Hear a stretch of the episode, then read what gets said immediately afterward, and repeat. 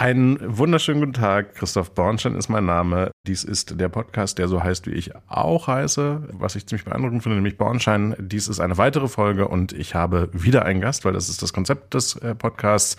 Der Gast heißt Professor Dr. Andreas Bös, ist Soziologe und wir werden über Zukunft, Zuversicht, Ethik, Automobilindustrie und Arbeit sprechen. Lieber Andreas, schön, dass du da bist. Gleichfalls. Vielen Dank für die Einladung, Christoph. Was wir als allererstes machen, äh, so fangen wir traditionell an, ist, ich bitte dich, dich doch einmal vorzustellen. Wer bist du? Was machst du? Worüber denkst du nach? Und was kann man als Soziologe eigentlich noch alles so machen, außer Taxifahren? okay, böse Einsteigen ist gemein. Das war böse, genau. Naja, gut. Also das Taxifahren ist mir erspart geblieben oder vielleicht auch den Fahrgästen, um es mal so zu sagen. ich bin ähm, Professor in Darmstadt hier an der TU für Soziologie, aber da außerplanmäßig, wie das schön heißt. Das heißt, Geld verdienen muss ich woanders. Das tue ich als Vorstand des Instituts für sozialwissenschaftliche Forschung in München. Das war tatsächlich immer mein Trauminstitut, da wollte ich immer hin und tatsächlich bin ich da jetzt auch gelandet. Was mache ich? Im Wesentlichen mache ich Forschungsprojekte, die einen sehr hohen praktischen Nutzen stiften sollen. Das heißt, ich versuche vor allen Dingen das Thema Zukunft der Arbeit und da natürlich digitale Transformation zum Gegenstand zu machen. Das mache ich seit den 1980er Jahren schon und versuche damit im Grunde genommen Ideen zu entwickeln, gemeinsam mit den Kolleginnen und Kollegen in den Unternehmen und mit dem Management, also immer mit beiden und allen, wie man die Arbeitswelt der Zukunft im Sinne der Menschen positiv gestalten kann. Das ist gewissermaßen mein Job. Und wenn man auf die Seite des ISF geht, dann steht da, ich lese es vor, Pionier der deutschen Digitalisierungsforschung mit 30 Jahren Erfahrung in Digitalisierung. Wenn du so zurückguckst und nach vorn guckst, wie viel Spaß macht dir das, Digitalisierung zu erforschen im Vergleich zu den Beginnen des Internets und seiner jetzt ja reifen Form? Spaß ist natürlich ein schwieriges Thema. Ich würde es mal so sagen, ich finde es wahnsinnig spannend. Immer noch. Ja. ja. Und ich glaube eben, also, oder sagen wir es mal so, ich finde es deswegen so spannend, weil ich glaube, dass an der Frage des Umgangs mit dem Internet sich letztlich die Zukunft der Gesellschaft entscheidet. Ja, das gilt für die Situation in Europa, in Deutschland im Besonderen. Das gilt aber auch für weite Teile der Welt insgesamt. Mhm. Und deswegen ist das für mich zunächst mal eine Frage, ähm, als ich in den 80er Jahren angefangen habe, war das nur eine Ahnung. Da war irgendwie die Ahnung, dass diese komischen Computer, die damals ja noch wahnsinnig umständlich waren, will ich mal sagen, dass die in Zukunft substanziell Gesellschaft verändern, Arbeit verändern, Wirtschaft verändern. Und diese Ahnung habe ich dann im Laufe der 90er Jahre in ein paar großen Forschungsprojekten mit den damals maßgeblichen deutschen Unternehmen versucht mal zu erhärten. Und das Ergebnis war, man muss an diese IT dran. Damals hieß das noch IT. Ne? Und ja, IT. Ja, ja. IT war. So heißt es, EDV hieß es vielleicht Viele sagten dann, ja genau, ich habe angefangen, da hieß es noch Datenverarbeitung, war eigentlich richtiger. Dann hieß es IT. Und, aber was daran so wichtig war, und das war dann für mich prägend auch in meiner Forschung, ich habe versucht zu verstehen, woher kommt diese enorme verändernde Wirkung und worin besteht die und was macht die mit der Wirtschaft, mit der Arbeit, mit den Menschen. So, und äh, ich habe dann mindestens drei Jahre lang quasi mich völlig ausgeklingt aus dem aktiven Forschungsprozess, quasi nur in Bibliotheken gesessen und die Geschichte dieser Entwicklung nachvollzogen. Mhm. Und zwar vor dem Computer. Das Problem war nämlich meiner Meinung nach damals schon als Soziologe, dass zwar viel über Technik und viel über den Computer gesprochen wird, aber das dahinterliegende Problem viel, viel tiefer geht in die Gesellschaft. Es geht um Informationen. Es geht darum, wie wir Informationen nutzen, um Wissen zu teilen, um mehr zu wissen, letztendlich um uns in der Gesellschaft besser geplanter, effizienter zu bewegen. Und vielleicht so ein bisschen zurück zu der Frage, warum habe ich das Wort Spaß benutzt? Für mich, ich bin ja Kind der 80er, insofern war das Aufkommen des Computers, meine Eltern sind beide Hochbauingenieure, das heißt, wir hatten immer ganz okay Computer. Vor allen Dingen so, so der große Teilhabe und Inklusionsmoment. Dieser alles auf der Welt wurde plötzlich zugreifbar, irgendwie wurde die Welt sehr viel kleiner Und, und für mich ist schon Internet immer noch sehr oder war sehr zu dem Zeitpunkt, vielleicht machen wir das so, so ein Verheißungs- und, und Versprechungsraum. Und, und so habe ich das auch immer verstanden, auch gesellschaftlich verstanden. Jetzt sind wir heute in einer Welt der weiten Teilen äh, kapitalisierten Walled Gardens dann wieder. Die, die Spaßfrage bezieht sich schon auf dieses, was ist eigentlich aus dem Traum geworden? Was ist aus diesem, es fühlt sich so an wie, es wird alles verändert und zwar alles positiv zu einem, hm, und wir haben Monopolisierung gesehen, wir haben eine massive Kommerzialisierung gesehen. Also so, dein Forschungsschwerpunkt heute. Und ich meine wirklich diese Spaßkomponente, sitzt man da noch davor und äh, guckt genauso hoffnungsvoll drauf, wie du das ja wahrscheinlich auch in den frühen 90ern empfunden hast. Das ist, ja, das ist interessant. Also tatsächlich, ich habe so eine ähnliche Erfahrung gehabt, bin ein bisschen älter. ja, als ich mit den, ich, als ich mit den ich Computern, als ich mit den Computern anfing, also zum Beispiel im Statistikkurs, da hatten die noch Antwortzeiten von acht Sekunden, mhm. wenn du am Bildschirm saßt und quasi äh, äh ein paar Daten eingegeben hast und dann hast du acht Sekunden gewartet, bis du quasi gesehen hast, welchen Buchstaben du gedrückt hast. Und dann war tatsächlich das Internet, und das ist der entscheidende Punkt jetzt, das war für mich auch ganz persönlich eine gigantische Veränderung. Ja. Ich weiß noch, als ich das Modem das erste Mal gehört habe, das war echt wie, wenn du ein Zeichen aus dem Orbit irgendwo hörst, aus einem fremden, von, von, von fremden Welt. Ja, also diese K, wie war das? K42, K46, ich weiß gar nicht mehr. Das war diese Modem-Dinger. Und das Interessante war, ich habe dann mit 93 angefangen, eine eigene Homepage aufzubauen. Mhm für Wissenschaftler war das damals relativ leicht, ans Internet dran zu kommen. War ja eine sehr universitäre Applikation am Anfang. Ja, genau. Und, und als Wissenschaftler kriegtest du mehr oder weniger ganz schnell einen Zugang. Mhm. Normale Menschen haben dann versucht über AOL und ich so weiter. Sagen, ich so musste weiter. mal warten, bis die AOL-CD kam mit der Stunde kostenlos. Ähm. Genau. das, genau.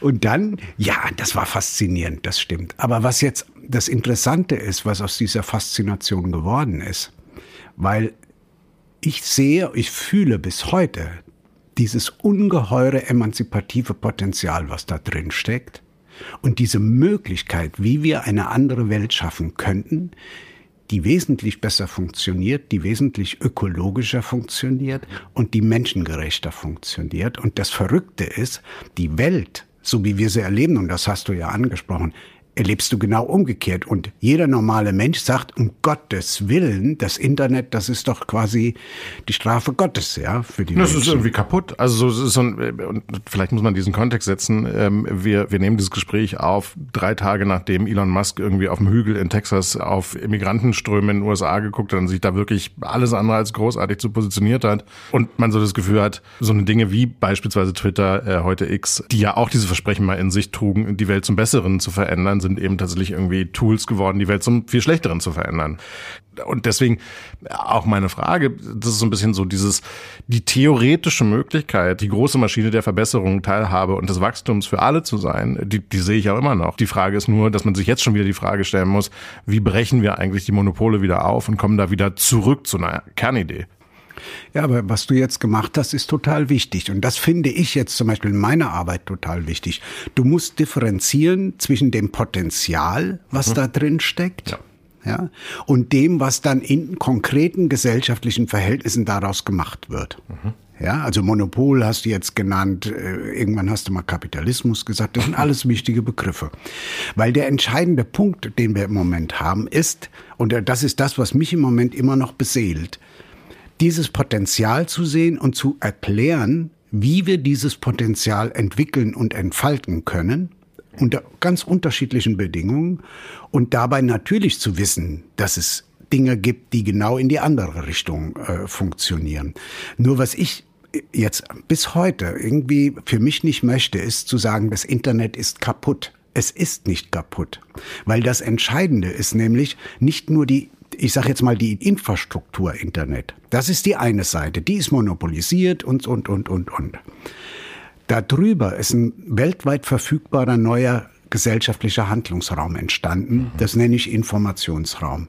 Und dieser Handlungsraum besteht aus der Kommunikation von Milliarden von Menschen, die in Beziehung stehen. Also die versuchen quasi etwas zu machen, was sie interessiert, was sie wissen wollen, vielleicht sogar auch sich beleidigen wollen, was auch immer. Die aber, und, und das muss man sagen, über dann eine darüber liegende Infrastruktur in Beziehung stehen, die stark kommerzialisiert ist. Das, das ist ja, eben heute es ist mal so. beides. Ja. Es ist immer beides. Und das Komplizierte ist, in diesem beiden, also als Soziologe würde ich sagen, in dieser Dialektik, also in dieser Verschränktheit von Widersprüchen, gewissermaßen trotzdem einen Weg der Gestaltung in Richtung auf den Menschen hinzufinden. Ich, und, und, und dahin kommen wir gleich nochmal zurück. Lass uns mal nochmal einen Schritt zurückgehen äh, und vielleicht das Wort Dialektik nehmen und den Umgang der deutschen Industrie und deutschen Wirtschaft das ist gut, mit, ja. mit dem Internet kurz in, in Fokus nehmen, weil, weil ich das schon wichtig finde. Also wir kommen zurück zu dieser Frage, ähm, wo der Raum hingeht. Aber du hast, und äh, das ist tatsächlich spannend, wenn man deine Publikationsliste anguckt, äh, ja vor allen Dingen extrem viel geforscht zu der Frage, wie Wirtschaft mit Internet und Informationsraum umgegangen ist, was das mit Menschen macht. Und da will ich einmal kurz rein, weil ich das relativ spannend finde, wirklich nochmal hinzugucken und zu sagen, von den 90ern bis heute, was war denn auf der wirtschaftlichen Dimension, aber auch eben auf der Individualdimension des Arbeitens aus deiner Sicht so die großen Veränderungen? Und dann eine Anschlussfrage, die können wir auch gleich nochmal stellen.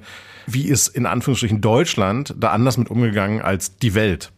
Also das Internet hat im Grunde genommen meiner Meinung nach, also ich bezeichne das Internet als einen Produktivkraftsprung, einen historischen Sprung. Also der letzte große war die Maschinerie im 19. Jahrhundert, die die Industrialisierung hervorgebracht hat und damit, wenn man so will, die gesamte moderne Gesellschaft dafür das Fundament gegeben hat.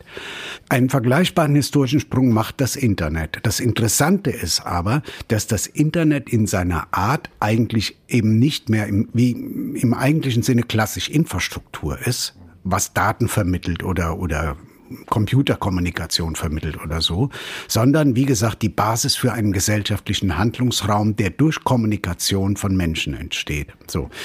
Dieser Raum als, als die, die besondere Qualität, das haben die im Valley verstanden und das haben die nirgends auf der Welt sonst verstanden. Die haben gespürt, und das ist eine ganz interessante Geschichte, die haben gespürt, das ist mehr als einfach nur eine Technik.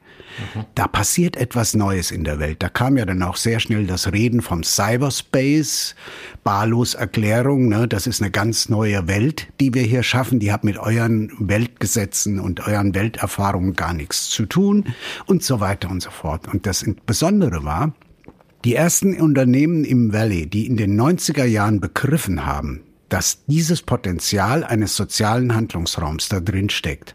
Diese Unternehmen poppen hoch und wenn du siehst, die Unternehmen, über die du vorne gesprochen hast, die heute das Internet monopolisieren, mhm. sind alle in den 90er oder in den Nullerjahren faktisch gegründet worden. Ja. ja. Und die alten, die es damals schon gab, Microsoft, IBM, SAP, die müssen aufpassen, dass sie den Anschluss nicht verlieren. Ganz interessant, ja. Und dieses Hochpoppen im Informationsraum zentrierte um die Frage, wie können wir diesen neuartigen sozialen Handlungsraum ökonomisch verwertbar machen? Ja? Ich sage immer, Google verkauft nicht einfach Werbung.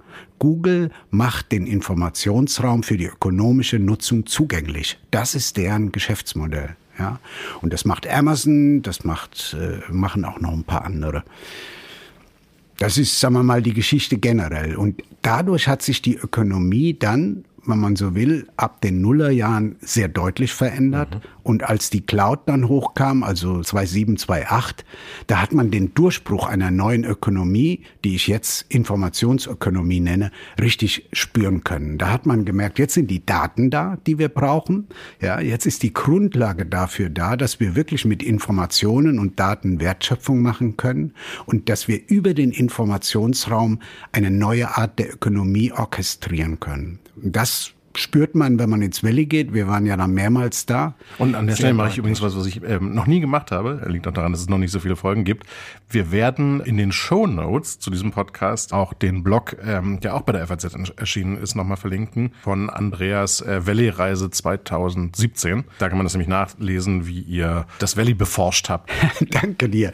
Nee, das war wirklich spannend. Ich habe tatsächlich auf dem Zug eben, äh, auf der Fahrt hierhin, bin ich aus Zufall, weil ich mich innerlich ja. vorbereiten wollte auf unser unser Gespräch, bin ich auf unseren Blog gestoßen. Das war eine gigantisch tolle Erfahrung. Ähm, ja, äh, dann ja. kriegt er nochmal Aufmerksamkeit. Und lass uns mal da bleiben, weil, weil diese Valley-Reise, ich habe dann natürlich äh, auch nochmal reingeguckt, äh, diese Valley-Reise ist insofern ganz interessant, dass natürlich eine Sache relativ klar wird. Ich habe auch viel in den USA gearbeitet. Wirtschaften im Informationsraum. Das ist da entstanden, Wertschöpfung im Informationsraum. Und dann hat es irgendwie den Sprung gegeben und das wäre der deutsche Sprung gewesen, so diese Frage von, wie wird der Informationsraum eigentlich verknüpft mit Hardware? Ähm, äh, genau. äh, und wir sitzen hier in einer relativ ingenieursgetriebenen, ähm, Hardware-getriebenen Welt. Äh, also der, der, der Schritt, der dann irgendwann hätte passieren müssen oder passiert ist, ähm, und das dann auch die Frage, wie ist denn wie ist es auf die deutsche Wirtschaft äh, hereingebrochen oder eben nicht hereingebrochen und was, was hätte passieren müssen oder ist passiert aus deiner Sicht?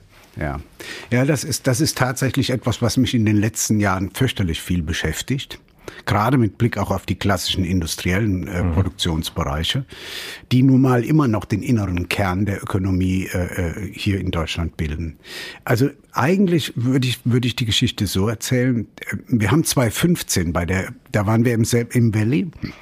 Und da ist das IoT, also das Internet der Dinge, hochgepoppt. Mhm. Und da haben wir uns strategisch sehr viel damit beschäftigt, was haben die Googles und Amazons dieser Welt eigentlich für eine Strategie. Mhm. Und da ist uns klar geworden, die planen im Moment einen Brückenschlag aus dem Informationsraum, aus also der Ökonomie, die sich mehr oder weniger auf das Internet beschränkt mhm. und um das Internet herum gar keine Welt mehr kennt, in die analoge Welt in, in die, die Hardware äh, der industriellen Kerne mhm. und der, der klassischen Zentren der Dienstleistung, sprich Banken, Versicherungen und so weiter. Ja?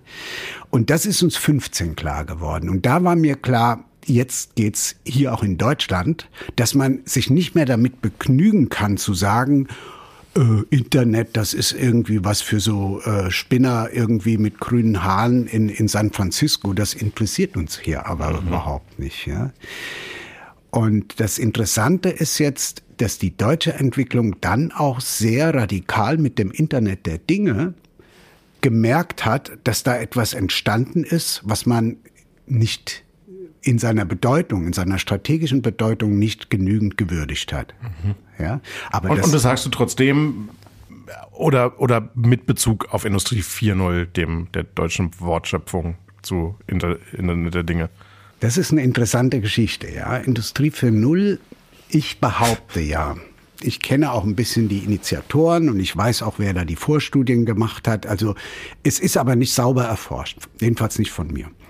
Ich glaube, Industrie 4.0 ist der unbestimmte Reflex darauf, dass man in Deutschland gespürt hat, da ist etwas, hm. was ich nicht verstehe. Die machen irgendwas. Ja? Und dann hat man gewissermaßen mit der Idee der Vernetzung, alles mit allem in der Industrie, gewissermaßen ein Analogon geschaffen, was aber so ähnlich aussah und nicht das gleiche war. Und das ist genau der Fehler in Deutschland gewesen, dass man dann im Grunde genommen, ich sage jetzt im alten Paradigma, mhm ja, gedacht hat, dass man doch das was Ähnliches macht, das Internet vernetzt, also vernetzen wir jetzt auch, und zwar ohne Internet. Das war von Anfang an, ging es nicht ums Internet. Und Industrie 4.0 hat bis 2018 gebraucht, bis sie das Thema Cloud und entsprechende Internetinfrastrukturen überhaupt richtig auf den Zettel genommen haben. Ja, die ganze Datengovernance, die ganzen Probleme wurden mehr oder weniger auf Standardisierungsdiskussionen reduziert. Ja, und das heißt, eigentlich hat man sich damit in also sowohl in der Wirtschaft und vor allen Dingen in der Politik, weil eigentlich ist Industrie 4.0 eine Kopfgeburt. Ja, ich habe auch das Gefühl, dass wir es deutlich weniger sagen als also so es taucht nicht mehr auf im Diskurs ähm, äh, dieser Begriff, der ist so ein bisschen also vielleicht ist es auch meine N gleich eins Wahrnehmung, aber ich höre das nicht mehr so oft als als Terminus. Nee, der, der, der entscheidende Punkt ist, also Industrie 4.0 war eine Wende in Deutschland, aber eine zweischneidige. Mit der Industrie 4.0 ist denen das erste Mal klar geworden, dass die ganze Digitalisierung ein strategisches Thema ist für die Ökonomie. Mhm. Das ist der Punkt. Und deswegen wird mit dem Begriff Industrie 4.0 ein Analogon begrifflich geboren, das heißt Digitalisierung. Guck dir mal im Internet, such mal, wann der Begriff Digitalisierung in Deutschland das erste Mal vernünftig gebraucht wird. Mhm.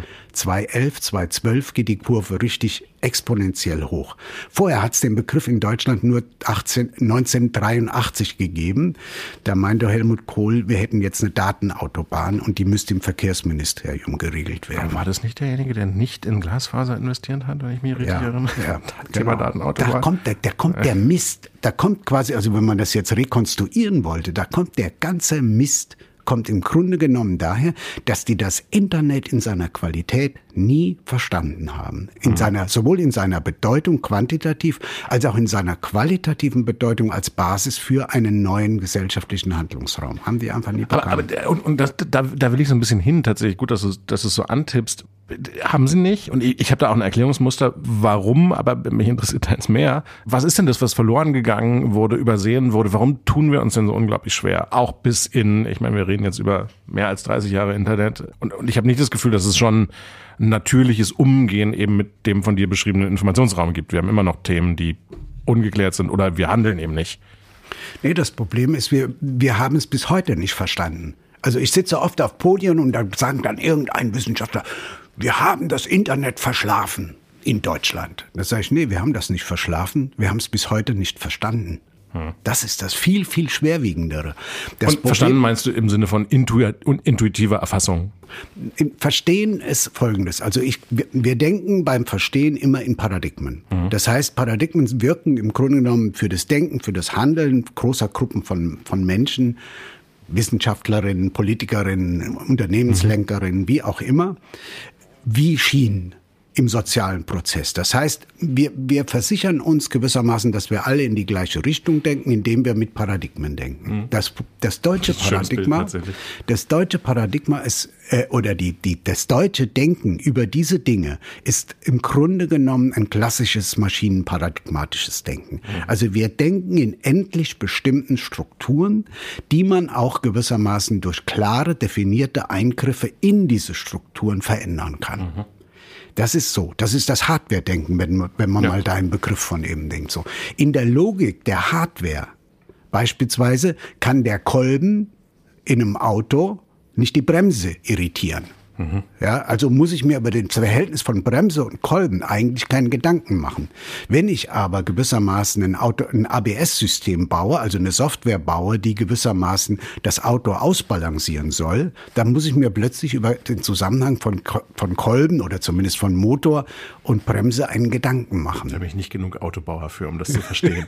Na, der Punkt, auf den ich hinaus will, ist, in der Hardware kann ich gewissermaßen die Illusion der Widerspruchsfreiheit der Dinge mhm. und der Planung.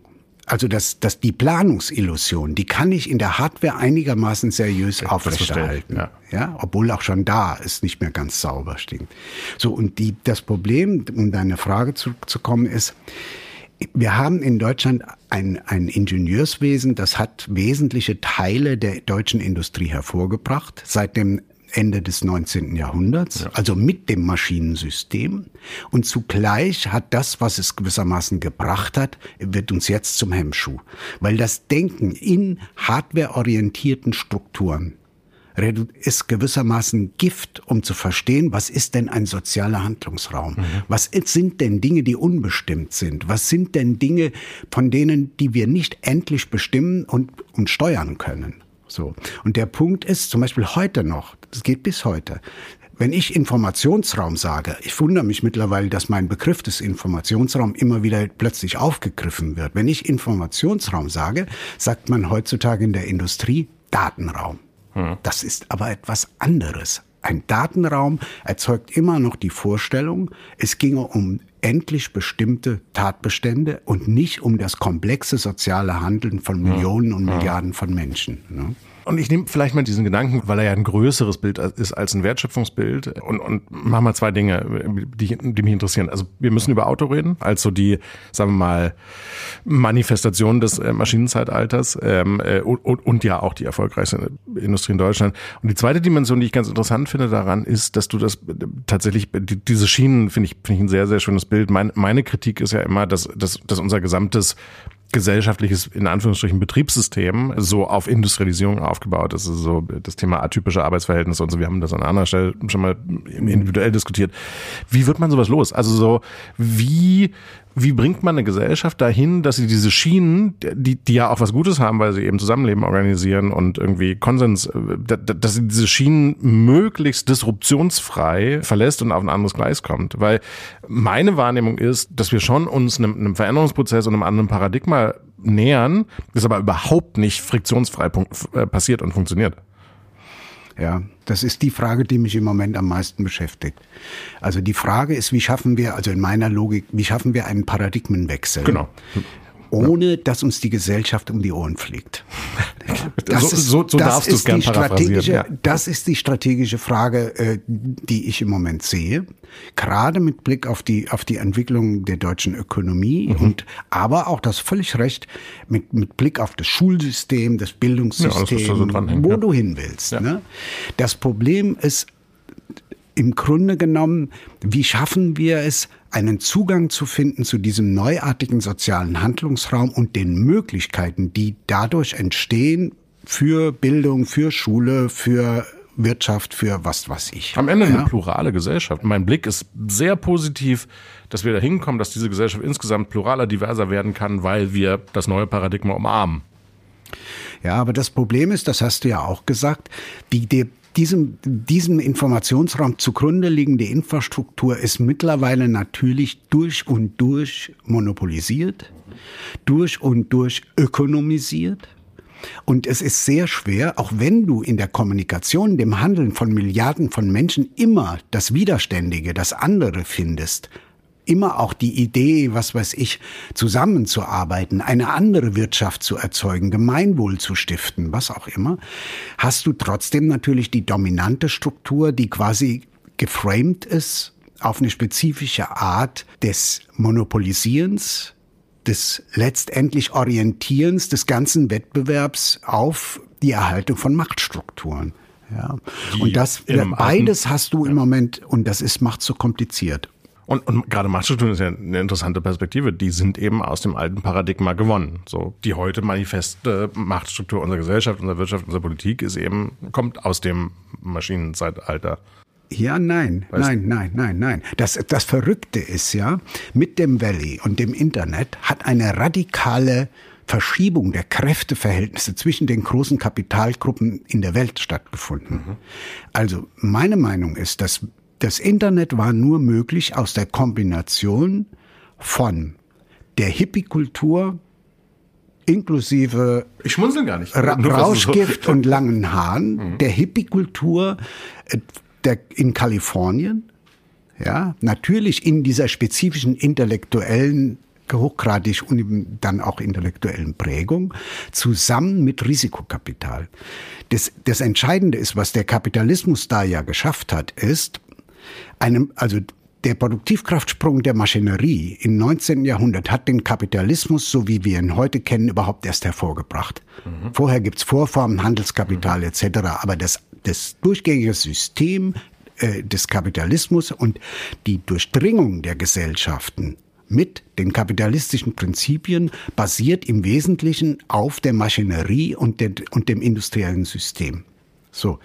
Und das Verrückte ist, dass es dem Kapitalismus gelungen ist, einen ähnlich wirksamen und bedeutsamen Produktivkraftsprung hervorzubringen, was nach meinem Verständnis in der Logik des Einzelkapitals überhaupt nicht möglich ist. Das Einzelkapital verwertet sich im Wettbewerb immer innerhalb dieser Schienen, die es vorgefunden hat und versucht halt über Innovationen im Gleis, also im Paradigma, quasi vorne zu sein im Wettbewerb. Das Verrückte ist, ein qualitativer Sprung erfordert Investitionen, die weit über das über das Fallgesetz des Kapitalismus hinausgehen. Du musst Gewinn machen. Das heißt, du musst in einem solchen Ausmaß investieren, dass faktisch äh, äh, das betriebswirtschaftlich überhaupt nicht sich rechnet. So. Und dieses Problem hat das Risikokapital im Valley gelöst. Wenn du mal guckst, die Konzentration, sagen, ja. die es damals gab, das heißt, die haben äh, Wetten abgeschlossen auf die Zukunft ja. und darauf, dass dieses Zeug irgendwann mal dominant wird. Und genau diese Wetten können wir in Deutschland nicht mehr machen. Das ist das Problem. Weder ist das Kapital da, noch die Risikobereitschaft um genau diese Sprünge gewissermaßen in diesem Maßen nachzuvollziehen. Und trotzdem haben wir ja sehr letztlich praktische Probleme, nämlich die Fragestellung der, oder anders. Ich glaube, wir, wir glauben alle latent, dass cyberphysische Systeme, ich benutze das Wort so unglaublich gern, ähm, ich das unglaublich Quatsch finde, ähm, ja, da, dass da irgendwie, dass da irgendwie eine Magie ist, ähm, die uns wettbewerbsfähiger macht. Also, und, und um es anders zu übersetzen, die, die Kombination zwischen Hardware und Software scheint irgendetwas in sich zu haben. Ähm, und wir glauben, dass wir als diejenigen, die Hardware ähm, hinbekommen haben, wie keine anderen, da prädestiniert für sind, in dem Wettbewerbsfähigkeit liegt. Und wenn wir das Ganze jetzt einmal anwenden auf unsere Schlüsselindustrie und Kernindustrie, dann äh, sind, wir, sind wir eins, zwei, drei bei ähm, der Automobilindustrie und der Frage, A, warum sind wir da eigentlich so schlecht in Software und B, kommen wir da jemals wieder raus äh, und ist nicht die, die Voraussetzung dafür genau diese Überwindung des Paradigmas, ähm, sich mit der Frage zu beschäftigen, wie baut man Software in ein Auto, nicht wie baut man ein Auto noch besser. Ja, aber das ist das Problem. Du hast das Problem jetzt sehr genau beschrieben. Also erstens die Automobilindustrie ist, der Indust ist die Industrie, an der sich die Frage entscheidet, schafft es die deutsche Wirtschaft ins neue Paradigma Ohne zu kommen Zweifel. oder nicht. Ja. Punkt. Und das geht entweder so rum oder so rum aus. Deswegen forsche genau. ich im Moment auch so viel zur Automobilindustrie, weil ich tatsächlich glaube, da wird die Auseinandersetzung gefochten und da wirst du es schaffen oder du wirst es nicht schaffen. Kein Widerspruch. Ja. Jetzt zu deiner zu deiner Frage mit der Software. Also das Problem ist tatsächlich ist die ganze Frage mit der Automobilindustrie ja im Grunde genommen nicht nur die Software, sondern eigentlich ist es die Frage, was ist eigentlich die Automobilindustrie im Informationsraum? Also was heißt das eigentlich? Wir haben einen Informationsraum. Was macht das denn jetzt für die Automobilindustrie? Erstes, Tesla ist die erste Antwort. Ja? Und wir haben Tesla in Deutschland bis 2018 nicht verstanden. Ich weiß, ich habe mit Aufsichtsratsmitgliedern verschiedener OEMs viel diskutiert. Für alle Nicht-Automobil-OEMs sind Automobilhersteller. Entschuldigung. Ich will nur, die, ja, ja, die Termini, ich bin da auch immer, aber Automobilhersteller. Okay, genau. Und die sagten mir, der Tesla. Warum redest du so viel von Tesla? Der Tesla, das ist doch kein Problem. Das ist ein anderer Antriebsstrang. Das kriegen wir in null Komma nix hin. Da habe ich gedacht, du hast ein Problem. Du hast nämlich dein Problem nicht verstanden. Ja? Und das Und heute wissen wir, dass du recht hattest. Ja, aber das, das, das Erste ist ja jetzt natürlich, Software wird zur neuen Kernkompetenz. Mhm. Das hat Herbert dies Jahr dann auch 2020 auf dem Managertreffen äh, der VW-Manager äh, gesagt. Und ich möchte nicht wissen, wie viele Messer da in der Tasche aufgegangen sind, als er gesagt hat, an der Software entscheidet sich die Zukunft von VW. Gut, aber jetzt, wir, wir wissen, dass die Shanghai Automotive, äh, oder Automotive Show jetzt gerade passiert ist. Man kann jetzt nicht sagen, dass an dieser Entscheidungsfrage jetzt irgendwie viel passiert ist. Ähm, Im Gegenteil, die gesamte Automobilelite Deutschlands kam zurück mit dem Gefühl von, oh Gott, oh Gott, diese chinesischen Autos, die können halt wirklich Software, wir nicht.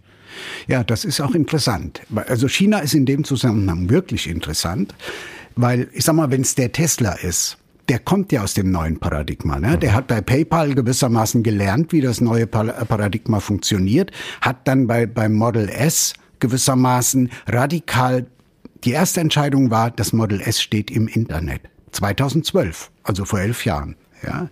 Und danach kommt das, die Idee, dadurch, dass das Auto im Internet steht, schafft es eine Datengrundlage, über die ich einen permanenten Innovationsprozess treiben kann. Ne? Ich gucke mir die Daten an, was machen die Menschen mit dem Auto, benutzen sie das so, wie ich es haben will und so weiter und so fort.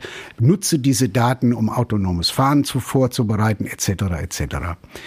Und das Entscheidende ist, bei dem, bei dem Tesla, den hat man schon nicht verstanden und bis heute nicht verstanden. Und die Software, die, die der treibt, das, ich habe letztens bei einem großen Automobilhersteller vorgetragen und habe über Over-the-Air-Flächen, also mhm. das heißt, dass man die Software ähnlich wie bei einem Handy quasi aktualisieren mhm. kann, ohne dass dafür das Auto in die Werkstatt muss. So, also übers Internet. Mhm. So. Und dann hat, hat der Entwicklungsleiter, der hat sich das schön angehört, was ich da erzählt habe, mit dem permanenten Innovieren mhm. auf der Basis eines Datenbezugs. Und dann hat er gesagt, oh, wir nutzen eigentlich das Over-the-Air-Flashing nur fürs Bugfixing, also für das äh, äh, Fehlerkorrekturen äh, zu machen. Aber die, den, die Grundidee dieser neuen Ökonomie, nämlich einen permanenten Innovations- und Lernprozess zu initiieren, der quasi aus Daten Informationen macht, aus Informationen Innovationen macht und das sogar ins Geschäftsmodell überträgt und eine Erweiterung des Geschäftsmodells. Das war denen überhaupt nicht geläufig. Ja, und ja auch noch, nur um auch der Hörerin hier so ein Bild dafür zu geben, auch ja Innovationswege findet, die, die es noch nie gegeben hat. Es gibt ja immer diese legendäre Geschichte äh, des Dog Mode, das Tesla, und ich finde, die steht wie keine andere eben für diese Art von, von Innovation. Für alle, die das nicht kennen, jemand hat äh, Elon Musk auf Twitter vorgeschlagen, damals hieß es wirklich noch Twitter, einen Hundemodus für das Model 3 einzuführen, bei dem auf dem Display steht, ähm, ich bin in Sicherheit und mein äh, Herrchen kümmert sich um mich oder Frauchen und die Klimaanlage hat gleichzeitig eine stabile Temperatur und so. Das hat sich die Community letztlich ausgedacht ähm, und ist rein mit Software umgesetzt worden, kann so ein Model 3 heute, finde ich super, ist fantastisch. Das macht natürlich auch eine ganz andere Art der der Entwicklung eines Produktes aus, ähm, weil ich eben tatsächlich nicht mehr dieses eins zu N, ähm, sondern N zu N. Äh, die Community kann auch Innovation betreiben und ich bin eben, weil ich Software als, als Treiber von Innovationen benutze, in der Lage, auch Innovationen im Lebenszyklus eines Produktes möglich zu machen. Ich, nur dieses Beispiel, weil ich es immer, ich finde, es steht wie, wie, wie kaum ein anderes dafür, dass jemand anderes es sich ausgedacht hat und das Software plötzlich ein Feature eines Autos ermöglicht hat, das es vorher nicht gab. Genau. Genau. Das ist total spannend, dass im Grunde genommen dadurch, dass Software die Dreh- und Angelpunkt des Produkts ist, wird das Produkt lebendig. Ja, es wird ein Produkt, genau. was nicht für sieben Jahre gewissermaßen nicht mehr verändert wird, sondern was ständig innoviert wird, wo, wo man sogar auch situativ Veränderungen vornehmen kann. Wenn man zum Beispiel sagt, ich brauche jetzt mehr Reichweite, kann man die gewissermaßen zuschalten über Software. Ja. Und jetzt lass uns, weil man ja hätte sagen können, ähm, gegründet von Elon Musk, äh, ist Tesla das große Einhorn, was eben tatsächlich die, die, die Automobilwelt mit dem Prinzip von Software ähm, äh, revolutioniert. Lass uns kurz, weil du anfängst in diese Richtung zu gehen, ähm, äh, in Richtung China gucken, weil jetzt stellen wir fest, irgendwie haben die es geschafft, ähm, auf der Produktionsseite äh, relativ viel von dem Know-how, was wir auch dort eingetragen haben, zu kombinieren mit, mit Software-Know-how, das sie eben haben. So, was wird das mit uns machen und, und wo geht das hin? Weil Tesla kann man immer für einen schwarzen Schwan halten, so das singuläre Event, was eben passiert ist. In China sehen wir eine Industrie, die das seriell schafft ganz offensichtlich. Ja, das ist genau der entscheidende Punkt, warum China meiner Ansicht nach gegenüber dem Valley nochmal ein qualitativer Sprung ist. Tatsächlich ist der Tesla ein schwarzer Schaf, äh, äh, Schwan, ein schwarzer Schwan. Ja, über Elon Musk könnte man inzwischen auch sagen, dass er ja, ein schwarzes Schaf ist. Innerhalb einer, innerhalb einer Ökonomie, wenn du die amerikanische Ökonomie als Ganzes siehst, mhm. dann hat das Silicon Valley mit dem mittleren Westen, selbst mit der das Ostküste, das, genau. so viel zu tun, ja, wie wie die, mit der deutschen Industrie. Ja. Im Gegenteil sogar. Die sagten uns, ihre Lösungen äh, mit dem Internet der Dinge kriegen die in Europa besser verkauft ja, als in den USA. Ja. China ist ein Schritt weiter. Bei China muss ich sagen, da ist ja der entscheidende Punkt, auch mit Blick auf die Frage, wie kann man ein Paradigma verändern? Mhm dass die es geschafft haben, zunächst mal in der nachholenden Entwicklung industrielle Kerne zu entwickeln. Die haben ja wahnsinnig viel investiert, um Industrie aufzubauen mit allem Dreck, was sie dabei auch natürlich jetzt produziert haben. So. Und das Verrückte ist, sie sind nicht dabei stehen geblieben, den Weg der westlichen Gesellschaften einfach zu kopieren, ja, jetzt machen wir erst wie früher Russland. Die ersten Politik in der, in der, äh, ne, in, in der Sowjetunion waren Elektrifizierung, Stahlindustrie und so weiter. Sondern sie haben dann angefangen, eine IT-Industrie aufzubauen und diese IT-Industrie sehr, sehr radikal in, in Richtung Internet, also bei denen ist Internet eine kompliziertere Sache, klar, aber Cloud-Lösungen. Also die die in der Welt wichtigsten Anbieter von Cloud-Infrastrukturen, beispielsweise Alibaba, Tencent und so weiter, ja, kommen aus China. Ja. Und, und die Durchdigitalisierung der Gesellschaft auf dieser Grundlage, also auf, Grundlage eines neuartigen sozialen Handlungsraums, ist viel, viel weiter gediehen, als das in Deutschland der Fall ist. Oder ja. auch in den USA. Ja, also gerade wieder mit Freunden geredet, die waren in, in China als Manager und die sagten, du kannst hier nichts kaufen, wenn du nicht ein Handy dabei hast. Ja, also weil alles über WeChat läuft und damit entsteht natürlich, also die radikalisieren quasi diese Ökonomie, die auf Informationen äh, basiert, enorm. Und das Verrückte ist, um deine Frage nochmal, wie kommen die dahin, also es zu schaffen, quasi das strategische Bündnis von Alibaba, Tencent auf der einen Seite und den Hardware-Unternehmen mhm. äh, wirklich so zu betreiben, dass am Ende des Tages die zusammengehen und die, das sieht man gerade in der Automobilindustrie im Moment, die, die schaffen im Moment eine vollkommen neue Grundlage in der Vermischung von neuer Ökonomie und klassischer Industrie. Ja, und das ist so ein bisschen, und was ich daran interessant finde, ist ja, das ist die Einlösung des Versprechens, das wir uns immer gegeben haben. Nämlich dieses, ja, ja, wir steigen spät ein, die erste Halbzeit der Digitalisierung ist zu Ende, aber die zweite Halbzeit wird industrielle Systeme treffen und dann ähm, gibt dieses, ich sage das Wort nochmal, dieses cyberphysische ähm, äh, Moment, wo Maschinen dann eben mit Software zusammen. Ah, das ist ja so ein bisschen so dieses unsere Hoffnung ruhte auf dem, was wir gerade eingelöst sehen ähm, äh, in der chinesischen Automobilindustrie. Und, und ich will jetzt gar nicht so sehr, und, oder vielleicht wie es doch, ähm, das ist natürlich irgendwie bedrohlich festzustellen, da kommt nicht nur ein Ingenieursprodukt plötzlich zurück und die, ähm, die Exportzahlen der chinesischen Automobilindustrie sind dramatisch gestiegen, sondern kommt was zurück, was tatsächlich diesen, diesen Primärgedanken deutlich verbessert hat, bis hin zu dem Punkt, dass unser Sehnsuchtsort der cyberphysischen Wertschöpfung plötzlich uns importiert wird von BYND oder anderen. Ja, ja. Das ist, der, das ist total äh, interessant. 2023, also das Jahr jetzt, ist das Jahr, wo in Deutschland in der breiten Bevölkerung klar geworden ist, dass die Chinesen oder das chinesische Unternehmen Autos auf einem relativ hohen technischen Level bauen können, die noch dazu erheblich viel günstiger sind, preiswerter sind als, als beispielsweise die Deutschen. Mhm. Und das ist der Durchbruch.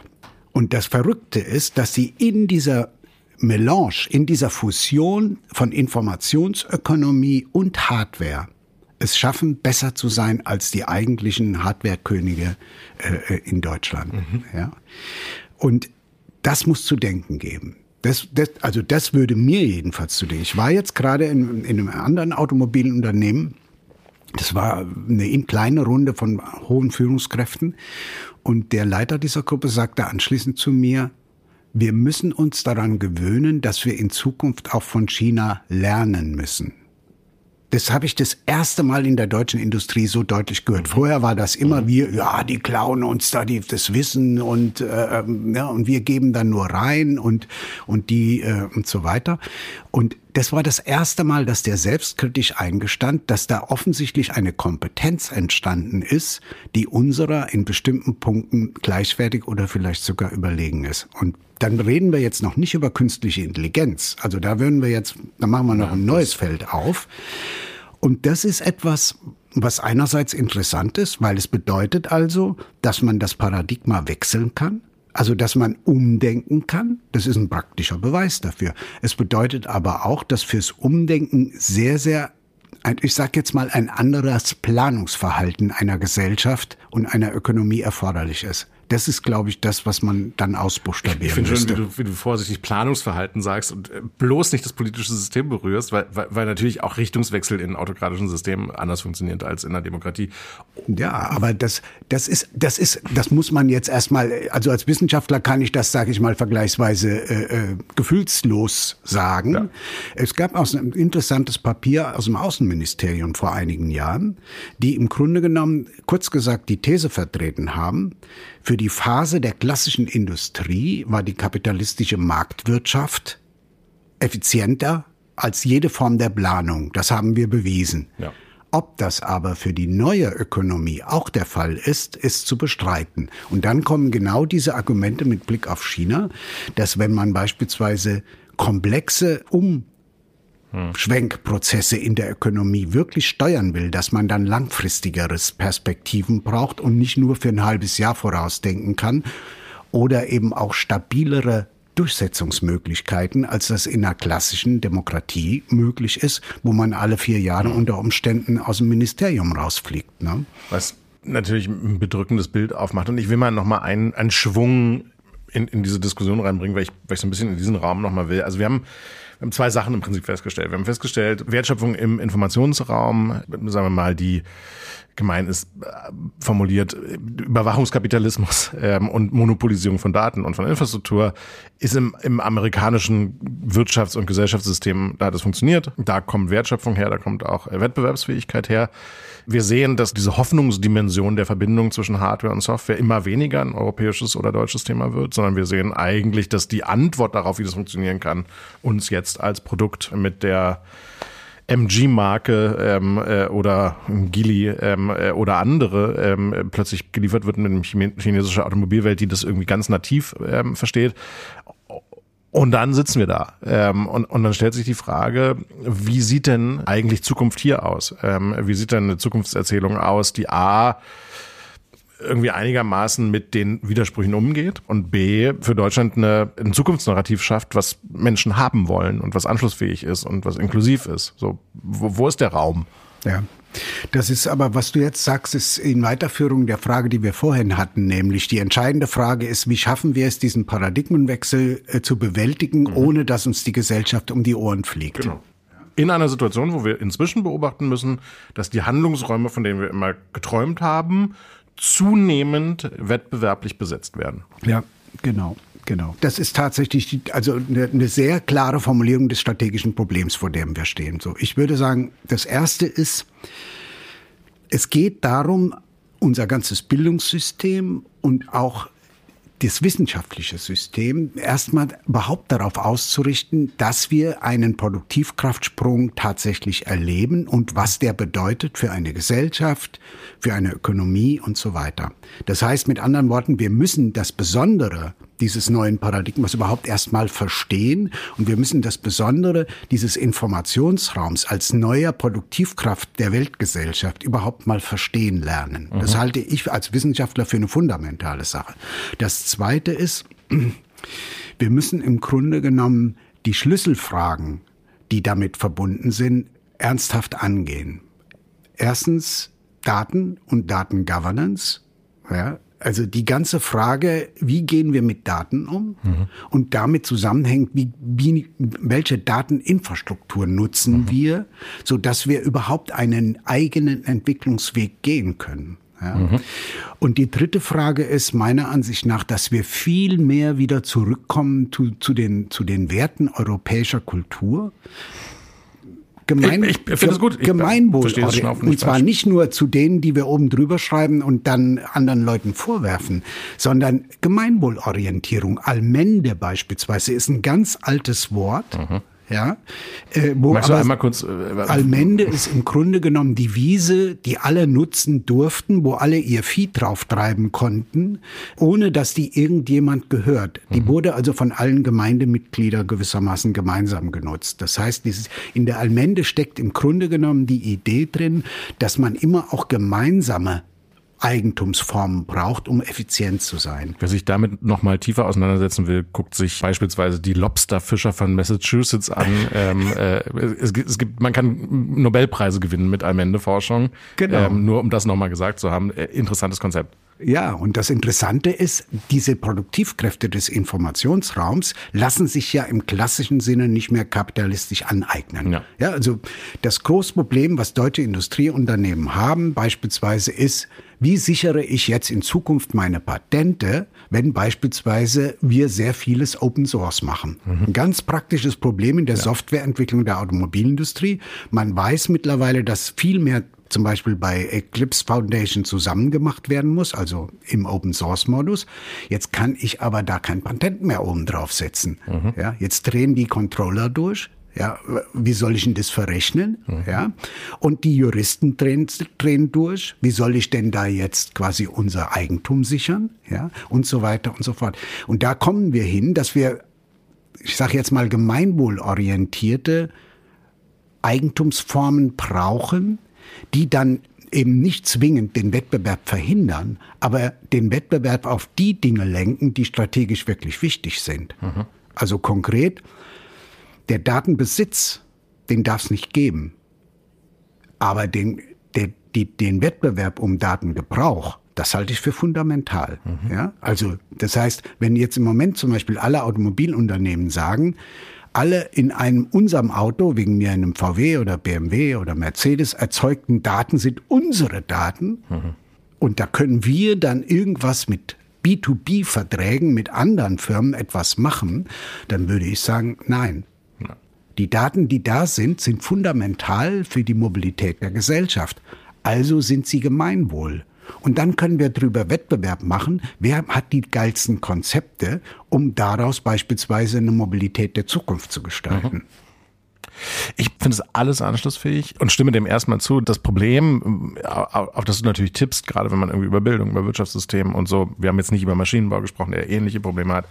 Es ist natürlich ein bisschen die große Alles-Revolution. Also es ist tatsächlich so, der, der, der, es ist der Übergang, und bisher haben wir ihn nicht gesehen, von dem Gewinner des Industriezeitalters in was Neues. Und das ist vielleicht fast so ein bisschen die letzte Frage wir, wir sind da nicht näher gekommen in den letzten zehn Jahren, ist mein Eindruck. Also die Spannungsfelder sind da, wo sie waren. Vielleicht tun sie heute sogar noch viel mehr weh. Was macht dich auf die nächsten zehn Jahre bezogen positiv, dass wir diesen, diesen gemeinwohlorientierten, wertebasierten, wertschöpfenden Ansatz einer, einer, eines digitalen Paradigmas hinbekommen werden? Also erstmal die erste, der, der erste Teil der Antwort ist, ist schon, ähm, man muss schon ein gehöriges Maß an Frustration aushalten, wenn man an der Frage wirklich dranbleiben will. Und alle, die ich kenne, die das machen, egal ob in Unternehmen oder in Universitäten oder in der Bildung oder in der Politik, äh, äh sagen das Gleiche. Mhm. Ne? Also es hat oft was von Don Quixote und oft und meistens was von gegen den Wind segeln. Das ist ein bisschen dann, die Antwort auf die Frage ist Frustrationstoleranz. ja, Habermas hier Frustrationstoleranz, genau. Die andere Sache ist natürlich, wo kommt dann ein, ein, ein Überschuss von, von Optimismus her? Der entscheidende Punkt ist, wir haben ja wahnsinnig viele kluge Menschen. Mhm. Und das, das, worüber wir reden, das gibt es. Wir reden ja nicht über irgendetwas, was es nicht gibt, mhm. sondern es gibt einen Informationsraum. Und wenn du mal anguckst, was die Menschen machen, die nutzen den jeden Tag fünf, sechs, sieben, acht, vielleicht sogar mehr Stunden, mhm. ja, und, und machen damit die tollsten Sachen oder auch den größten Blödsinn. Ja? Aber das heißt, wir reden über etwas, was es gibt und wir reden über intelligente Menschen, gebildete Menschen, die Lust haben, etwas daraus zu machen. Und das spürst du in den Unternehmen, mittlerweile sogar in der Politik immer mehr. Überall treffe ich auf Leute, die genau diese Ideen haben und weitertreiben und auch darum kämpfen, dass das in der Gesellschaft einen großen Wert hat. Und dann musst du natürlich immer sehen, die Substanz in einer Gesellschaft ist ja viel, viel größer als das, was, sag ich mal, in irgendwelchen betriebswirtschaftlichen Berechnungen für ein Unternehmen existiert. Ja? Also dieses, dass Menschen bereit sind, für Werte zu kämpfen, dass die bereit sind, auch tatsächlich ihre Intelligenz einzusetzen und nicht verzagen, wenn, wenn, wenn ihr Chefin, ihr Chef sagt, nee, können wir nicht, brauchen wir nicht, wollen wir mhm. nicht, ja. Das ist ja ein ungeheures Kapital. Und ich glaube, ich sag's mal so, das Problem ist tatsächlich, das hast du eben auch schon mal angedeutet, es gibt sowas wie Kipppunkte auch in der wirtschaftlichen Entwicklung. Ja. ja. es gibt also Punkte, an denen eine wirtschaftliche Entwicklung schwierig ist. Und da ist mein Eindruck, ich hatte nach Corona das Gefühl, jetzt ent entwickeln wir einen neuen Aufwind und jetzt kommt vieles in der Gesellschaft in Bewegung. Und durch die dann folgende Phase, die geprägt ist von Ukraine-Konflikt, auch von immer größerer Angst um ökologische Kipppunkte, ja. entsteht im Moment eine Gesellschaft in Angst oder das heißt entsteht, aber ich erlebe mhm. es so, dass wir gewissermaßen, dass diese Aufbruchstimmung, dass die jetzt wieder sich immer mehr verkehrt, eher in eine, in eine paralysierte Konstellation, teilweise sogar einige sagen traumatisierte Gesellschaft. Mhm. Und das, das macht es natürlich schwer. Das macht es schwer, ja. Ich, ich weigere mich auf dieser Note zu enden. Ähm, äh, äh, ich, ich, glaube, was uns gelungen ist, ist zu umreißen, wo, wo, wo der Weg raus wäre.